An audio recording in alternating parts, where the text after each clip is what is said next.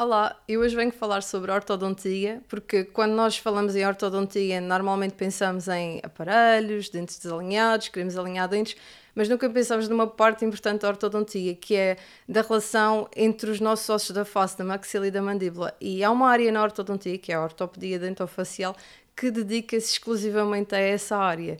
Eh, porque muitos pais vêm à nossa consulta e às vezes perguntam-nos: Ah, o meu filho tem dentes tortos, vamos esperar que os dentes troquem todos, que ele fique com os dentes permanentes, para começar a tratar o problema. Mas muitas vezes o problema dos dentes desalinhados não está nos dentes em si, mas no crescimento dos maxilares. E é aqui que a ortopedia dentofacial consegue arranjar soluções para esse tipo de crescimento, porque nós temos que pensar, a nossa maxila e mandíbula cresce em três dimensões, estabelece uma dimensão sagital, transversal, vertical, portanto nós temos que pensar que dois terços da nossa face são determinados por este tipo de crescimento. E se nós conseguirmos alterar um bocadinho o crescimento quando ele não está a ir bem, nós conseguimos conter esses problemas bastante cedo. E porquê é que nós devemos fazer cedo? Porque conforme a dentição vai trocando, conforme o crescimento vai se processando, os problemas complexificam, ou seja, tornam-se mais difíceis de resolver e às vezes as soluções também tornam-se limitadas. Eh, e claro, não é fácil para todos os pais perceberem quais são os sinais que o seu filho ou a sua filha está a ter problemas de crescimento, mas existe uma lista que eu posso vos dar de problemas que normalmente são sinais de alarme. Por exemplo, respirar só pela boca, ter dificuldade a morder certos alimentos ou, por exemplo, a fazer apreensão dos alimentos com os dentes da frente, eh, ter dificuldade a falar, alterações na fala, por exemplo, em idades que não é normal indicam que existe ali qualquer coisa que não está bem no crescimento. Uh, também, por exemplo, dentes que são retidos demasiado tempo ou dentes perdidos precocemente também podem indicar isso.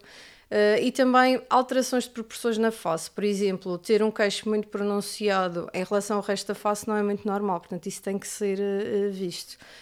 Entre outras alterações que nós chamamos sempre a atenção durante as consultas. Uh, e claro, quando é sugerido um, um, tratamento deste género, pode ser sugerido a utilização do aparelho, a utilização de dois aparelhos, pode ser fixo, pode ser removível, mas o objetivo deles, pelo menos diretamente, é sempre conter as alterações esqueléticas e pelo menos manipular o crescimento de forma favorável. E claro, vocês vão ver que os dentes, os permanentes, eles são guiados com este tipo de aparelhos começam a nascer no lugar correto. A largura das arcadas dentárias também é controlada e nós com isso conseguimos evitar que existam mordidas cruzadas. Uh, também pronto, conseguimos alterar uh, pronto, o posicionamento dos dentes a nível de, de, espaço, porque estamos a alargar as arcadas, estamos a arranjar espaço para os dentes todos e, claro, também estamos a evitar que se extraiam dentes no futuro, uh, abrindo o espaço. E, indiretamente, nós também pronto, temos aqui algumas coisas boas, porque nós estamos a melhorar outros elementos do, do sistema estomatognático, nomeadamente a respiração, uh, pronto, a deglutição, a fala, que são todos aspectos que é sempre bom tratar. Uh, e com isto não estou a dizer que todas as crianças precisam deste tipo de tratamento, mas é importante que os pais tragam os meninos e as meninas às consultas a partir dos 6, 7 anos, que é para ver se existe algum problema instalado, se é preciso normalizar a relação entre as bases ósseas ou então se tem que ser só monitorizado. Uh, porque existem muitas vantagens em começar cedo e é mesmo por causa disto tudo que eu vos falei até agora. Obrigada.